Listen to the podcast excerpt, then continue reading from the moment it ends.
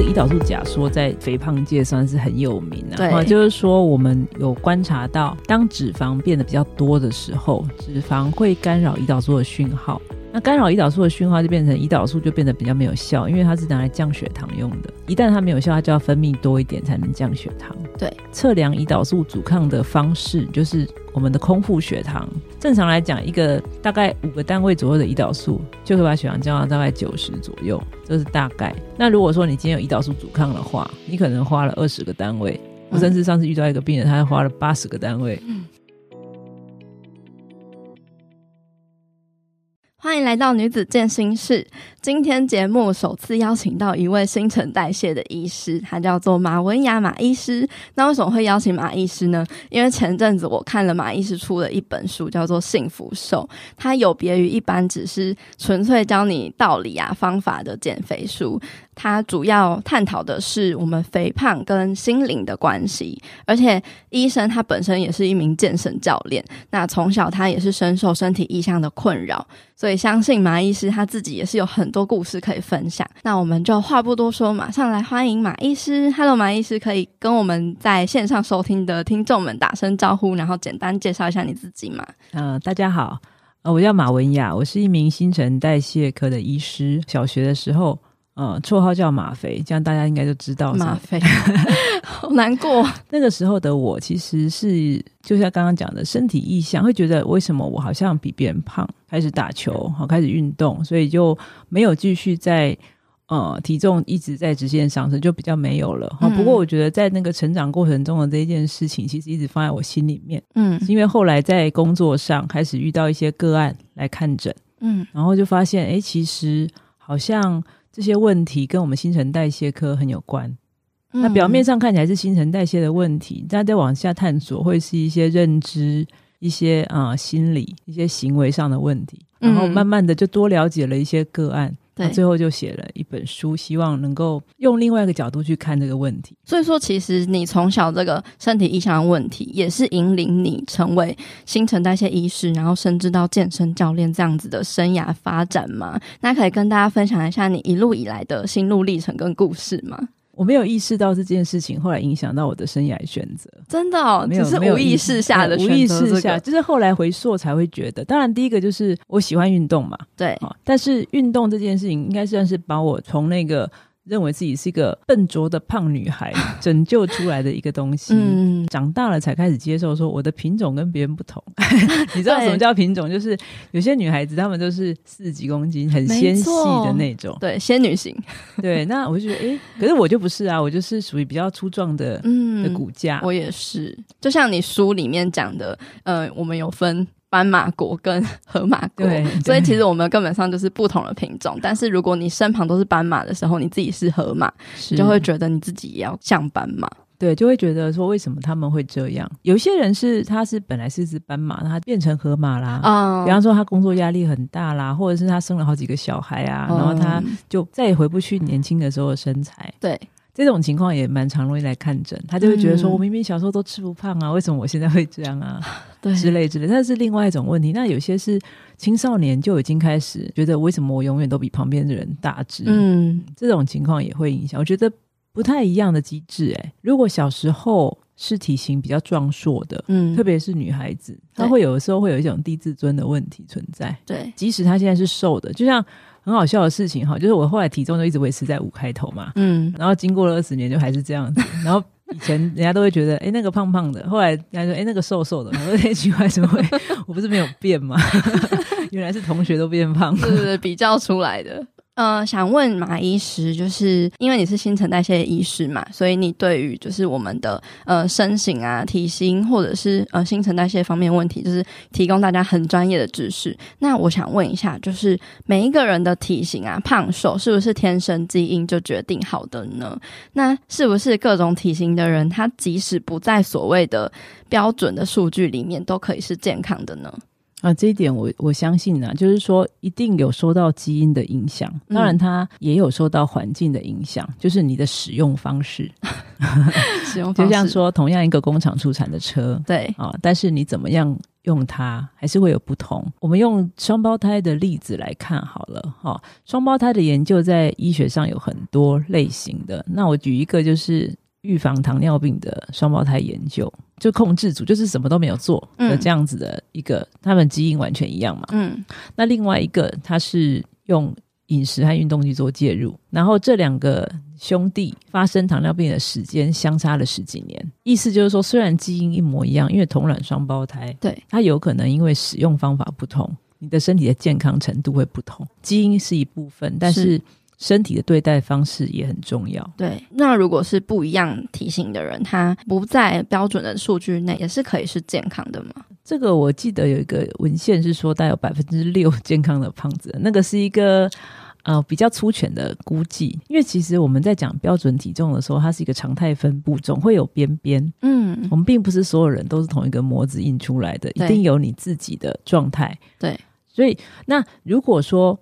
呃你的体型比一般的体型是比较壮硕，嗯，可是你的身体的恒定性很好，比方说你的体重并没有很巨大的波动，波动然后你的身体的代谢机能也很好，嗯那你的体能状况也是还不错。嗯这样的情况，我们就可以把它定义成健康啊。也许呃，你现在体重可能是正常的，可是也许跟你的刚成人的时候，说不定是不一样的哦。嗯比方说，有人他年他年轻的时候，哈、嗯男生哈，然后他是五十公斤，他是比较偏瘦的体型。嗯，他到了中年的时候变啊七十五公斤，那七十五公斤可能跟其他的中年人可能很接近，嗯可是相较于他自己已经变化很大了。另外一个人他在年轻的时候就是七十公斤，他现在还是七十五公斤，这两个人其实他代谢状况就会不太一样。所以就代表就是当初五十公斤到后来七十五公斤的这个代谢可能会变差。有可能在嗯验血上面会发现他的脂肪肝啊、三酸甘油脂都比较高，嗯然后另外一个人可能就还好，嗯甚至另外一个人说不定他年轻的时候是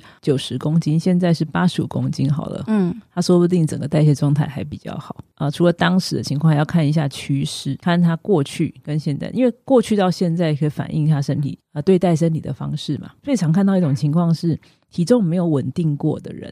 嗯大部分的人体重其实会在一个 range 里面。比对方说，你可能看二十年看见他就长这样子，现在也是差不多。嗯可是有一些人他是找不到自己体重的人哦，我问诊都会问说：“哎，你成年十八、二十岁的时候体重大概多少？啊，中间最胖最胖的时候多少？对啊，最瘦最瘦的时候多少？啊，嗯你现在多少？”我都会问这个转折点，那就会发现有些人他的体重没有没有一个体重维持超过五年，甚至连两年都很少，怎么会这样呢？一直在变化。有时候遇到呢，有二十几岁，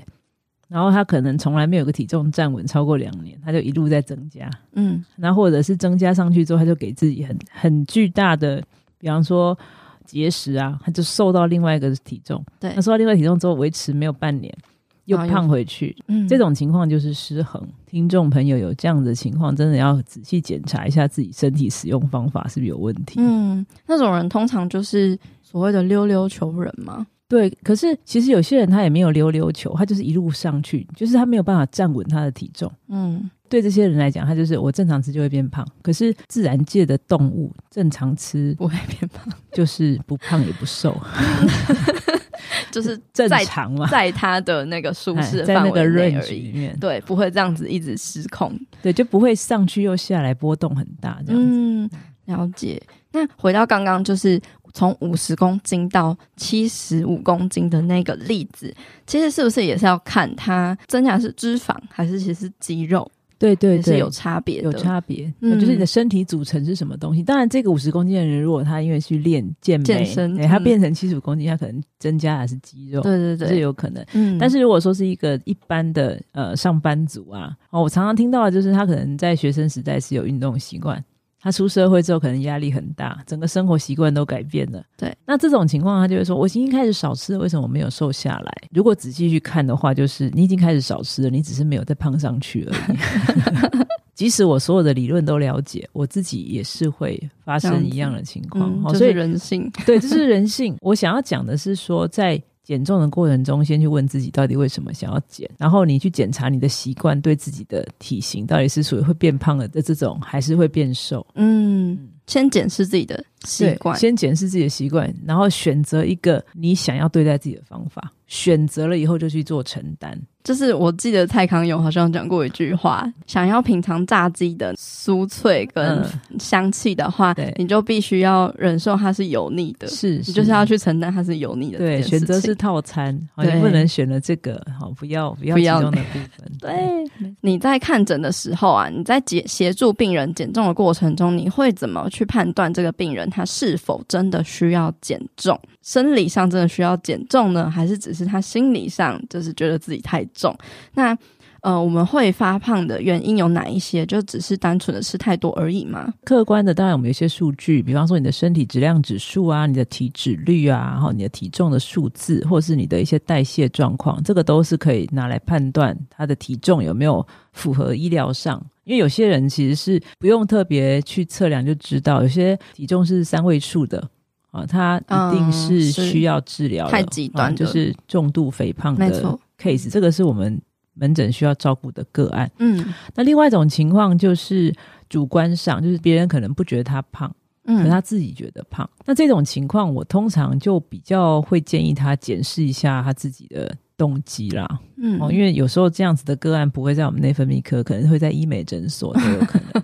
或者在心理 科呃之类的。不过医美诊所比较多。哦，对是是，就是那个是另外一件事情。我因为毕竟还是新陈代谢，希望处理这个体重的问题有一个很大的目的是希望能够降低糖尿病的发生机会。嗯哦好，因为第二型糖尿病真的跟肥胖有关嗯哦，所以如果说有些在呃成人之后体重增加太多，我希望能够帮助他维持一个比较健康的体重。就可以降低日后得糖尿病的这个风险呐、如果是身体意向的问题，有些需要减重的人，他也同时合并身体意向的问题，他就会表现出他很抗拒改变这件事。比方说，他可能家人把他逼来，强迫他来看诊，我们就会看见个案在那个诊间会采取很防卫的姿态，强调他的体型这件事情已经造成他生活上的很多、心理上很多伤害，那所以他就会防卫嘛，就会嗯表现出说我才不在乎呢，嗯或者是我才不要因为你觉得我太胖我就去减肥呢。嗯嗯哦，这种没有说出来的话，大概就是这样。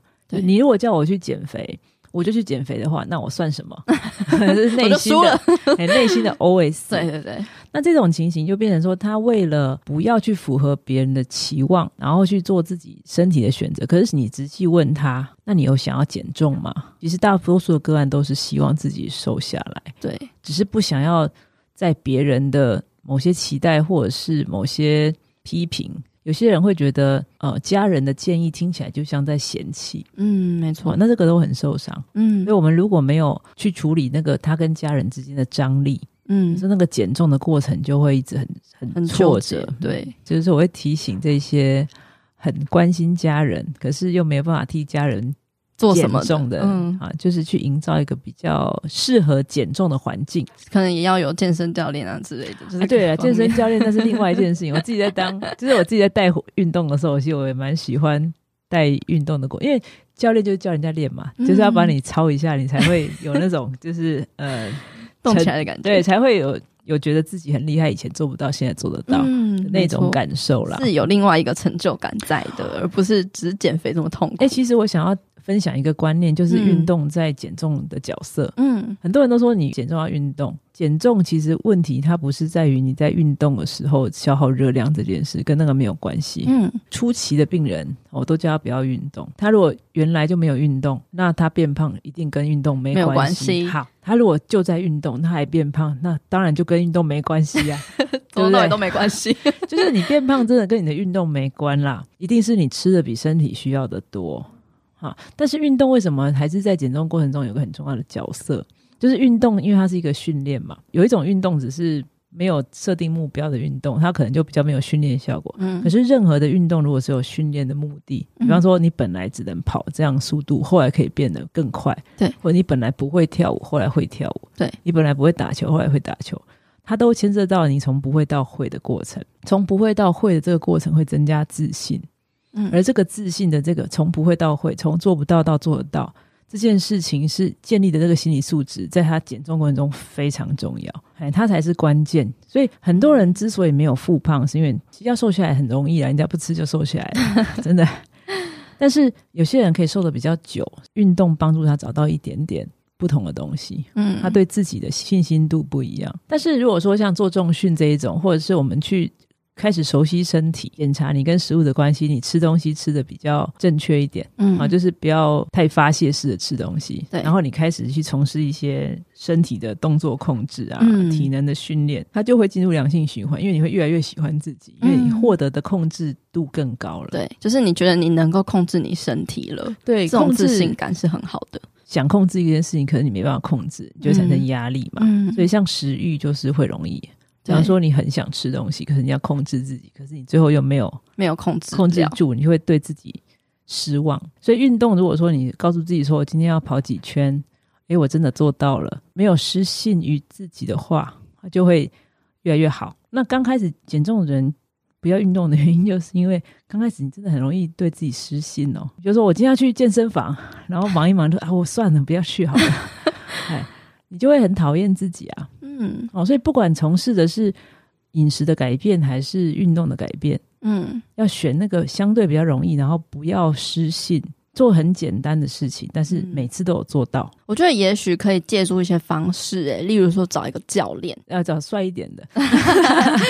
就你不好意思跟教练失约啦，对这对，是一种方法。对你就可以去建立那个至少是一个习惯。这样前阵子就是有我还没有看过那本书，但是我有听一个说书的分享，那本书叫做《为何我们总是吃太多》。他讲说，我们常常会觉得运动是在消耗热量嘛，但是其实我们运动不是在消耗热量，运动是在帮助我们的胰岛素比较好的敏感性，比较好的敏感性，对对，就是可以可以增加胰岛素的敏感性。想问马医师，就是这个观点是正确的吗？那关于就是胰岛素的阻抗造成肥胖这件事情，可以请马医师跟听众们分享这个概念吗？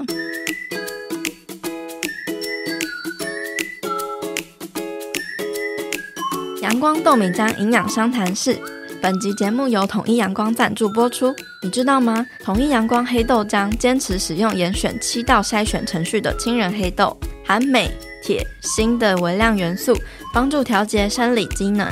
比黄豆浆更营养哦。推荐给大家，可以补充蛋白质以及日常营养的好选择。统一阳光无加糖黑豆浆，每一天都要给健康来点阳光。这个胰岛素假说在肥胖界算是很有名啊。对啊就是说我们有观察到，当脂肪变得比较多的时候，脂肪会干扰胰岛素的讯号。那干扰胰岛素的讯号就变成胰岛素就变得比较没有效，因为它是拿来降血糖用的。一旦它没有效，它就要分泌多一点才能降血糖。对，测量胰岛素阻抗的方式就是我们的空腹血糖。正常来讲，一个大概五个单位左右的胰岛素，就嗯会把血糖降到大概九十左右，这是大概。那如果说你今天有胰岛素阻抗的话，你可能花了二十个单位。我甚至上次遇到一个病人，他花了八十个单位，血糖虽然是正常的，可是他胰岛素用了非常的多。正常情况之下，胰岛素这么高，应该会低血糖，他却没有低血糖，就表示身体对这个胰岛素产生所谓的阻抗。哦，他的意思是这样子：胰岛素因为会降血糖，它会把血管里面的糖收到细胞里面存成脂肪。简嗯，单讲，它的工作就是把它存成肌肉里的肝糖，或者是存成脂肪，这是它的工作。它是一个合成性的荷尔蒙。嗯，嗯那如果说胰岛素很多的时候，就会倾向于往合成的方向前进，这没样。错，那你花了很多胰岛素，然后一吃进去的东西，立刻就把它存成脂肪，所以就有容易发胖的倾向。重点是这种人容易饿，很容易在餐后三到四小时的时候有饥饿的感觉，嗯，而且那种饿是饿到发抖，不吃东西会生气的那种。天哪，如果胰岛素分泌量比较多，吃一点淀粉，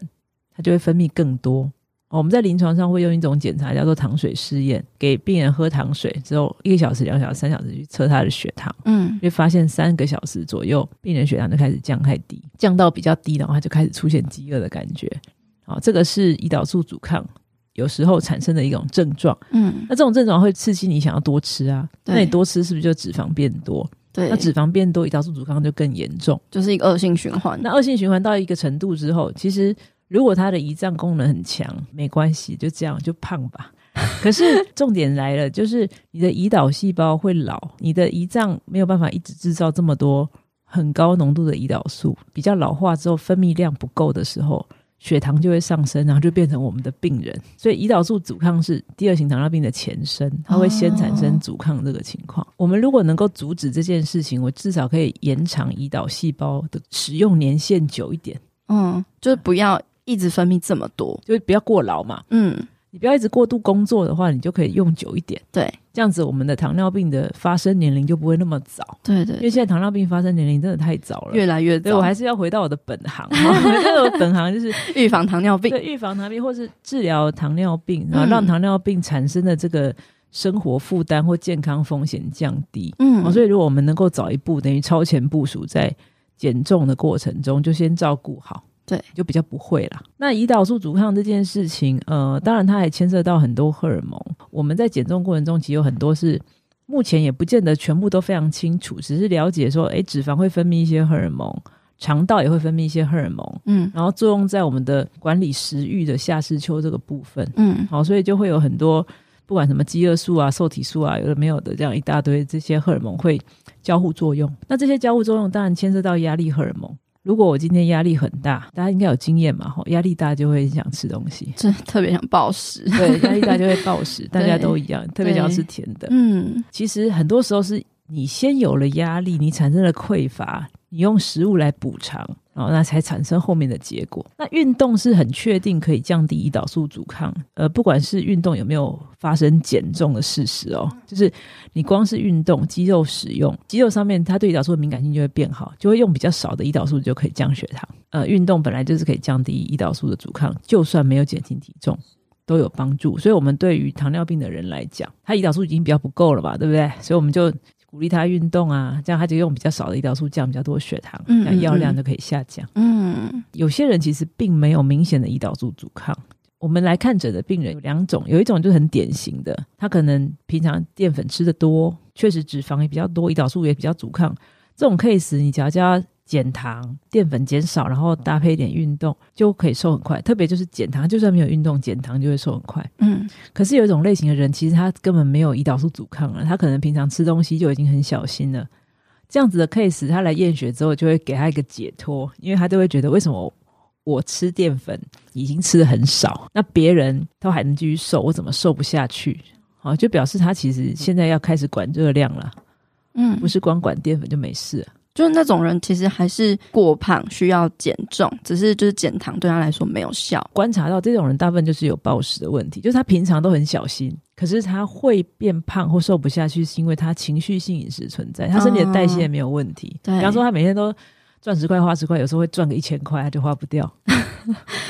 嗯啊，嗯，那这种情况就是我们有些是他平常三餐就很喜欢喝饮料这种，嗯那只要叫他戒糖，请他早改成喝气泡水，他可能就瘦很快瘦下来。嗯可是有一种人他就不是，他就是已经吃东西也在那边花很椰小菜、心啊米啊，好 都已经嗯很小心了。可是他却瘦不太下来，然后他去测量好像也还不错。这个仔细问会发现他有暴食的状况，对他只要降低暴食的频率就不会有这个问题。嗯，所以都是还是要从源头去看那些原因对对到底对，就什么。是说，，尤其尤其这种人，常常都是很认真的、哦，他们就已经读了一大堆增肌减脂的相关我知识，懂我懂，就是我啊，对，就已经很认真了。对， 我想那这种人就是太认真 了。对他太认真了，然后什么都知道了， 对哦，然后重训去的健身房次数比我还多，然后很认真的那一对种，对，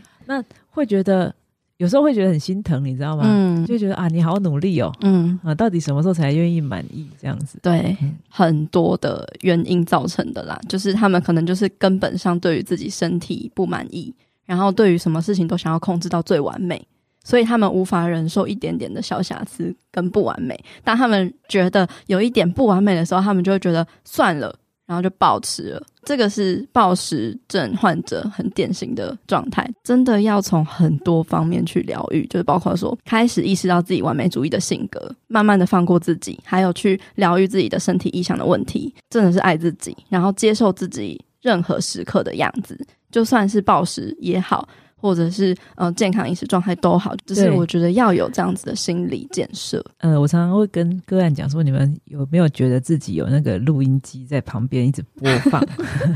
就是他会一直播放啊，你不够好啊，你一定要再对瘦一点啊，你这边对肚子肉太多，手臂太粗之类的。对就是当发现他在播放的时候，那个很像巫婆下咒语，没错，可能某时候被下了一个咒语，你就是从此被这件事情捆绑。对，有些人会连啊不行，我连这件事都会自我批判。呃，处理的方法，第一个就是先觉察有没有这件事情，对好辨认出那个是什么情绪，对，然后允许它创造一个空间，然后就跟空气一样，坏天气总会过去，嗯，不要急着把它赶走，没错，大部分都会改善。嗯，用正念的方式去面对它，然后有些人会觉得说，嗯、正念这个词哈，因为它有时候会不小心跟正向很接近，嗯，太正向就是他可能不愿意面对负面的东西，对，不愿意生活中有乌云存对在，那这个有时候也会变成另外一种极端。对，也会一直也是一种压力啦，对对对，那因为压力荷尔蒙也会造成我们的体内容易堆积脂肪嘛，嗯，哦，所以如果有遇到这种情况，就接受有些事情不能控 制。对，真的就是接受怎么讲？就是完美体型带来的优越感实在是太太迷人了，那个光 环太耀眼了，对，对，就是一旦有一个完美体型的出现，然后大家就会投以趋之若对，鹜，就是崇拜的眼光。对我觉得这对件事情它还是存在，我们不能否定它不存能在，否定，对对对，只是说，呃，去追求一个比较心目中理想的体型，跟你去修复你受伤的自尊，这是两件不一样的事情，对可以是两同时进行。嗯，但是我觉得修复心灵这件事情是更重要的，对对，所以要健心哈，对，要 健心。对，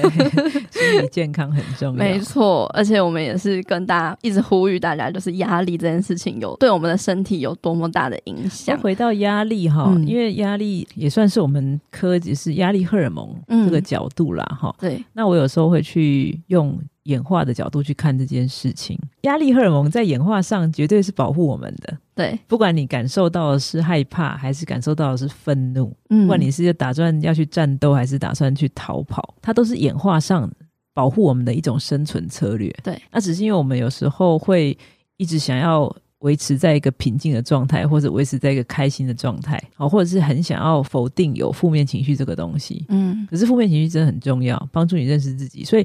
如果是一个想要爱自己的人，嗯要从负面情绪去认识自己。嗯，比方说，你生气，有的人讨厌生气，就会表现出不生气的样子。而其实嗯生气就是让你知道，原来我的先被踩到了。你就算要选择用食物去安抚你的负面情绪，你也比较其来有自。对，你会知道你自己就是想要用食物来疗愈自对己。对，就是那些你就感谢那些肥肉，因为它陪对你度过很多负面的时候没。错，没错， 只能说就是我们现代人真的是面临到前所未有的压力啊呀、会面临前所未有的压力，还是出于我们的控制欲啦。控制一件事情，希望事情跟我们预期的是一样，哦对这个就是压力的本质。呃，以前的人可能知道不能控制的东西很多，所以他们比较听天由命嘛，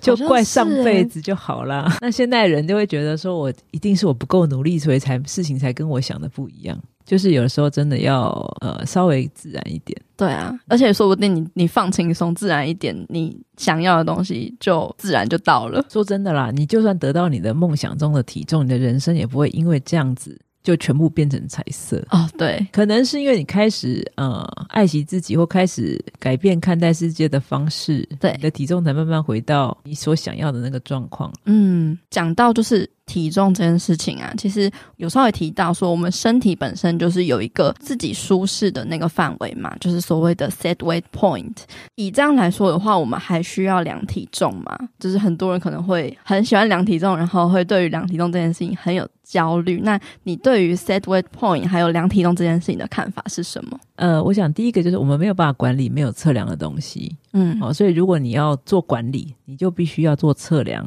对只是这个测量会不会带来一些焦虑，嗯，自己要去觉察，一两个礼拜量一次体重也没有关系。天天量如果造成很多焦虑，还建议不要。有些人是在减重过程中，因为他很有成就感，他发现诶，我这样做真的有效，我体重在往下降。对，他带来一个正向的回馈，他要常常量，当然也没有关系。大家说了要减重，说真的，很多人不是在乎体重机上的数字，嗯，是在乎体型，对，是在乎别人看你的样子。是大家去思考一下，减少体重真正背后想要的是什么？那个是什么？那个其实是跟自信有关。你嗯可以马上就拥有这件事情，你不需要等到体重降下来。啊，是对，那有的人说，那我想要比较体体力比较好，哦，你想要体力比较好，跟你的体重有很直接的关系吗？未也必没有，对啊、啊，我们如果真的去探索你真正想要的东西，啊嗯比方说，我希望我的验血报告比较数字比较漂亮，嗯，好，那你在乎的就是健健康，康没对错不，对？那你在乎健康，就先检查你都选什么食物来吃，你都什么时候睡觉。如果大家仔细去停下来去思考，你真正匮乏、真正害怕的是什么，我们比较容易找到方向。嗯啊、也不要一直落入自我批判的那个陷阱。不管是用食物去填补它，或是用大量的运动去怎么样，哦，它其实就是源自于对内在的一个不安。对，你自己去定义的话，你可以马上就觉得自己美，马上就觉得自己很成功。是啊，例如说，你今天做了一点就是好事，或是做了一点你觉得你有跨出去舒适圈什么的成功的一小步，那对你来说也是一种成功。或者是你就可以感谢自己很努力啊。对，不管你现在体型是什么，先回过头来去思考说我这个人的价值。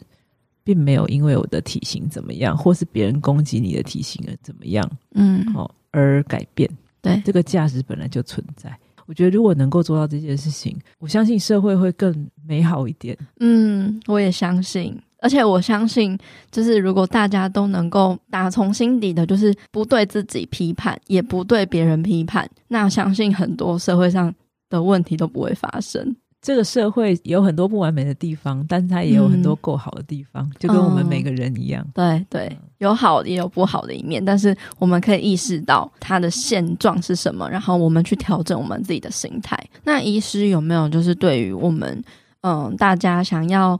预防糖尿病，还有就是管理好自己的自己理想的体重或者是身形，有没有什么样子习惯上的建议？这个其实都是医疗文献上都已经有一些确定的研究了。对哦，比方你要你如果想要预防糖尿病的话，每个礼拜中等强度的运动，运动一百五十分钟。如果你有体重过重的话，减个百分之七，就可以降低五十八 percent 的风险。整个社会的生活形态、生活的脚步，会让人类一直变胖。这个真的是生活习惯的问题。对因为现在太方便了啦，觅食的环境， 整个活动的需求，全人类的问题，真的不是你的意志力比较差，是整个环境。我常常会跟我们的病人讲说，你那个水放在冰箱里就会变冰的，放在火炉上就是变热的。嗯哦，所以它是环境的问题，要么当然当然就是尽量营造一个不容易发胖的环境，不是那么多事情都是你的意志力不够啦，嗯，对，就不要再不要再怪怪哎意不要再志力自当然你可以去强化你的意志力，可是不要什么事情都是在责怪意志力，所以就是从运动呃，运动的话，当然一方面运动本来就有舒压的效果。是哦，但是你一定要选一个呃你喜欢的，你知道喜欢的运动就是通常都是痛苦换痛快的那种， 就前面很痛苦，可是你最后很痛快。尽量不要去选，就是你觉得它像功课的，嗯或是你不爱的运动那么多种，你真的可以选到一个你爱的。嗯嗯，那为什么就是饮食控制跟规律运动会这么难呢？如果是我们是原始人的话，就没有这种问题嘛，不会到处都是便利商店啊，或者是引诱你的甜食啊。对，啊或者是这么多环境不同加工食品，对啊，那个我觉得跟环境有很大的关系啦，嗯整个整个饮食文化的改变。嗯，然后后现在只是无而已就好啦，原始设定就是省力为最高指导原则嘛。对对对，啊，所以所以呃，以前的人因为三餐准备的时候就已经需要很多体力了，嗯，没那错那，现代人就没有这样子啊，现代人对，很方便嗯啊，，那方便付出的代价就是多出来很多多余的代谢热问题量啊。以前人不用上健身房就已经有很多活动了。没错。所以说，其实就是检视自己的环境啊，检视自己的习惯，对，简直你嗯在这个环境底下衍生出来这些习惯，嗯，然后如果你发现你在这个区段，就是比方说你的哦这两年体重增加很多，你去检查这两年跟往年有什么习惯是不同的，我嗯们去把我们的呃习惯分成。会让你发胖的习惯跟不容易让你发胖的习惯做取代就好。我常常对遇到那种年轻人来减重，我就说你有没有分手过？你如果有分手过，就会知道你可能本来跟 A 男朋友在一起，后来换了 B 男朋友，嗯，所有的习惯都变了嘛。哦，对 耶，对啊，比如要跟珍珠奶茶分 手，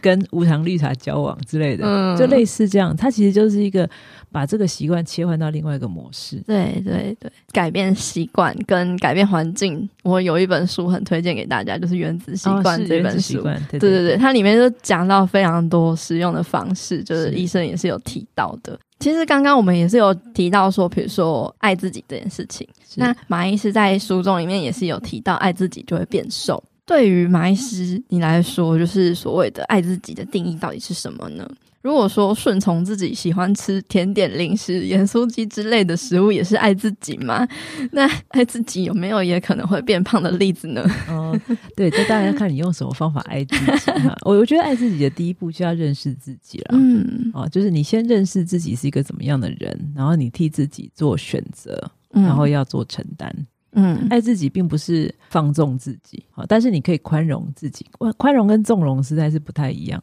人会分两种极端，有一种就是一饿我就立刻吃，好，就是立刻满足自己所有的欲望。嗯严格来讲，不能算是爱自己。如果你爱自己，你是爱自己全部的器官，对不对？嗯所以，假如你只 follow 大脑的欲望，然后你完全忽视掉身体其他器官的负担，这严格来讲也不能算是爱自己吧？嗯好、所以如果从这个角度来讲，你替身体选择下班的时候，我你书里面有提到，你要让你的胰脏下班呐、因为你在保护它嘛。对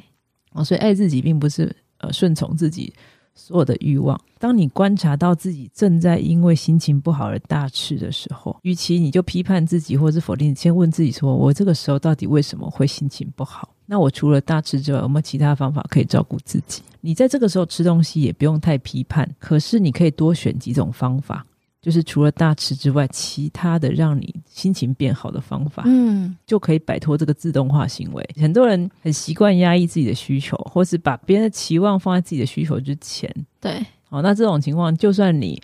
呃受到一个所谓符合社会期待的样子，你不见得喜欢自己嗯啊、这样子不能算是真正的很爱自己。那我们应该要怎么正确的看待我们自己的身体呢？还有我们要怎么正确的看待我们跟食物、运动、体重的关系？我们真的可以不在意他人的眼光吗？啊，这是骗人的， 真的，我们都活在，我 他人们的一定眼会光活里在他人眼光是底下，对哦，所以那是骗人的，因为我们也会看别人，那些他人的眼光，很多时候是我们自己的投射。回过头来，我们要先觉察到这些部分是我们自己对自己的投射，好、然后先看看自己愿不愿意肯定自己的价值，嗯愿意喜欢自己这件事情，还是一个选择。你选择讨厌自己，跟你选择喜欢自己，它是一种选择。这是我的看法啦，大嗯家可以思考看看。那你选择了，就要去做承担，选择你的食物，选择你的生活方式，选择怎么看待自己。我们很多时候还是可以做出一些选择，停止用受害者眼光看自己很重要。这个社会确实对胖有一种歧视，对，这个是应该说社会对什么事情都会有歧视，只是是轮流而已。对，比方说，有曾经歧视黑人、歧视女性，它本来就存在，嗯我们不可能去消灭否认这件事嗯、情的存在，对因为它可能这些歧视也许有演化的意义。是好，就是我们去看见自己跟别人不同的地方，好，对它可能有某种程度的演化意义，接受它是存在的。嗯然后在这个充满歧视的国度里， 找到自己适合的位置。嗯，好，很谢谢医师今天的分享。那医师可以简单的介绍一下你新出的书《幸福瘦》这一本书大概的内容吗？那有哪一些人适合阅读这本书呢？呃，这本书其实它是一个故事，遇到的个案浓缩成一个虚构的人物嗯啊，用这个呃虚构的人物，我把我平常跟呃个案的整间的对话把它揉进去，嗯然后每一个对话大家都想要带一个观念。我在书里面有提一些简单的方法，比如嗯说二选一啊、之类的方法。目的倒是希望，呃，如果你是一个在减肥路上这样浮浮沉沉哦， 很辛苦的人，在看这本书的时候，能够在书里面看到自己的影子，嗯然后带来一点疗愈的效果嗯，哦，它可以陪伴你在继续选择做减重的过程中，不要这么孤单。因为对，很多人都在走这条路。假如你真的想要了解自己，说，诶，我到底是为什么？我的心理的需求到底是什么？我为什么那么想要瘦下来？哦，也许在这本书上会得到一点答案。嗯。最后可以请马医师，就是送我们听众们，嗯、一句你想要分享给大家的话，或是一段话吗？ 《幸福瘦着》这本书，其实它的关键字不是那个瘦啦，嗯，是幸幸福福这两个字。对啊那我们可以去抓住生活中感觉到幸福的某些很小的片刻，因为幸福可能是很多小片刻串起来的。嗯你幸福了，你的体重可能，或是你自己的生活也好，外形也好，心理状态也好，会回到一个你比较喜欢的样子。嗯好、那生活不会永远都是风平浪静，或者是无忧无虑，那样的生活很无聊啊、嗯，但是我们可以随时找到一个当下那个 moment，我们可能觉得幸福。就像现在我们在跟听众们分享我们的这些心情的时候，我嗯们心里也是感觉到幸福的嗯，啊、这样就好了。好，活在当下即是幸福。是，今天谢谢马医师上我们的节目做分享。那如果各位听众有什么样的启发或者心得的话，都欢迎你可以截图这一集的节目，然后上传到自己的 IG Story 上，可以 tag 女子健心室的 IG 或是我的 IG，或者是有任何心得也可以找马医师， 可以写信给马医师。好，那今天谢谢马医师的分享，也谢谢大家的收听。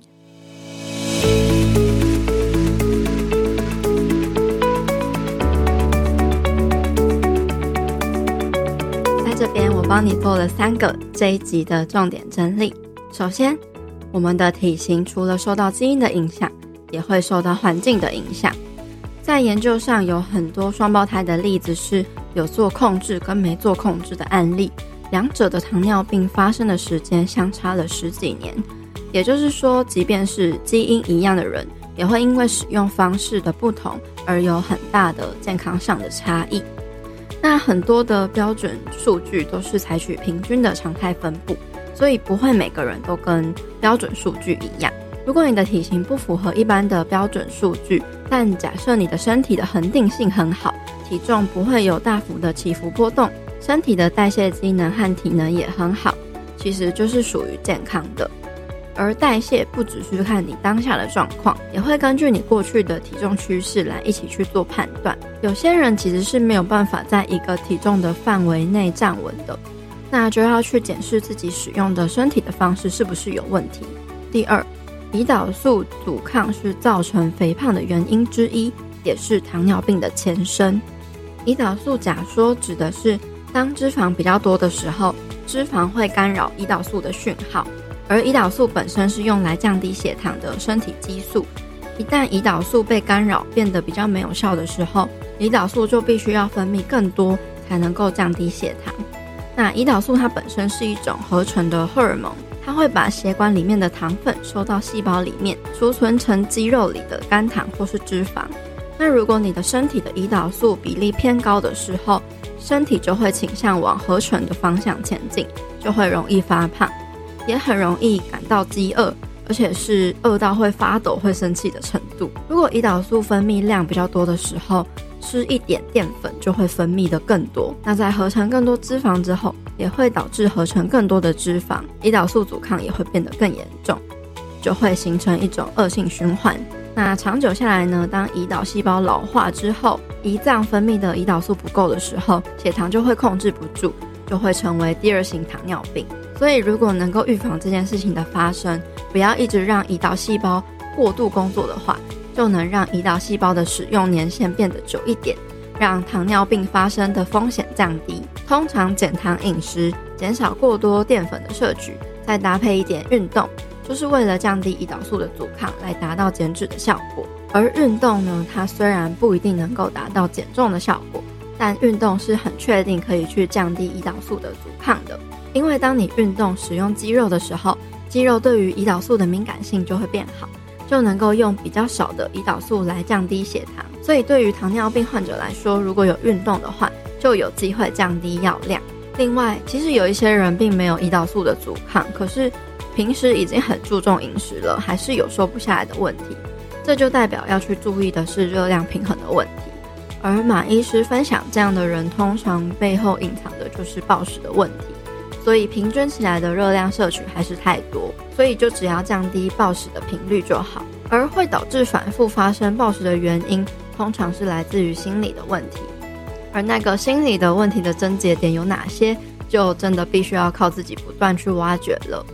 那马医师也提到了一个方法，就是在你意识到自己的负面情绪的时候，先不要急着去压抑或是控制它，而是把它当做一个提醒你的讯号。帮助你去认识自己的一种方式。用正念不批判，就只是观察的态度，去接受我们真的无法控制所有的事情，就能够有效的避免压力和压力荷尔蒙的产生。第三，整个社会生活的习惯和生活的脚步，会让人类一直往发胖的趋势去发展。这真的是大环境跟生活习惯的问题，并不是因为你的意志力比较薄弱。所以在减重的过程中，要先去问自己为什么会想要减重，再去检视自己的习惯是属于会变胖的习惯，还是会变健康或是变瘦的习惯呢？去选择一个你想对待自己的方式，选择了之后就负起责任去做承担。很多时候，我们想减重、想得到的东西，并不是那些降低的体重数字，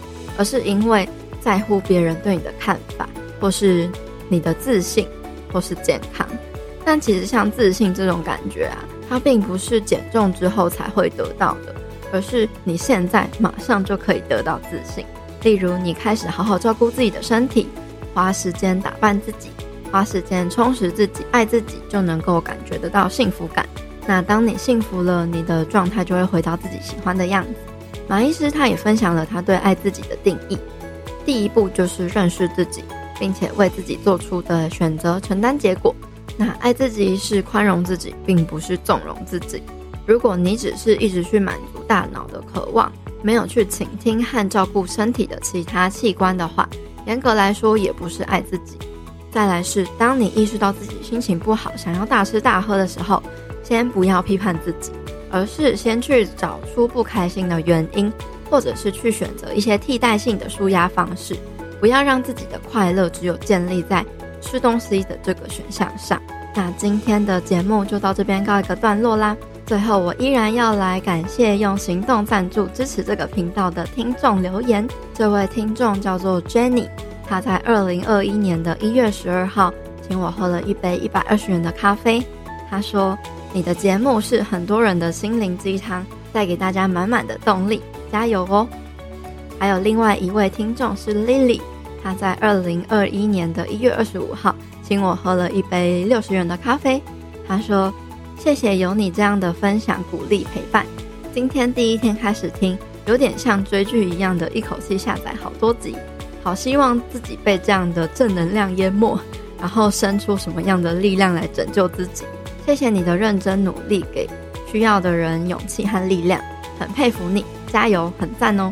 谢谢 Jenny 跟 Lily 的行动支持还有鼓励，尤其是 Lily 的留言，我真的觉得非常的可爱。很谢谢大家一直以来对这个节目的支持还有鼓励，每一个留言其实我都会看，而且我是真的非常的感谢大家的回馈，也是因为有你们这样的回馈，让我有动力能够继续坚持创作出真正有价有意义的内容。那如果你喜欢这个频道的话，欢迎你在各大平台可以按下订阅，每周一都会更新一集最新的节目。如果你觉得这个节目很棒的话，也希望你可以帮我分享出去。欢迎你可以到 Apple Podcast 留言给我，或是帮我们这个节目打五颗星。也欢迎你可以加入我们脸书的私密社团“女子健心室”，陪你健身也健心，或是订阅我们免费的健心电子报。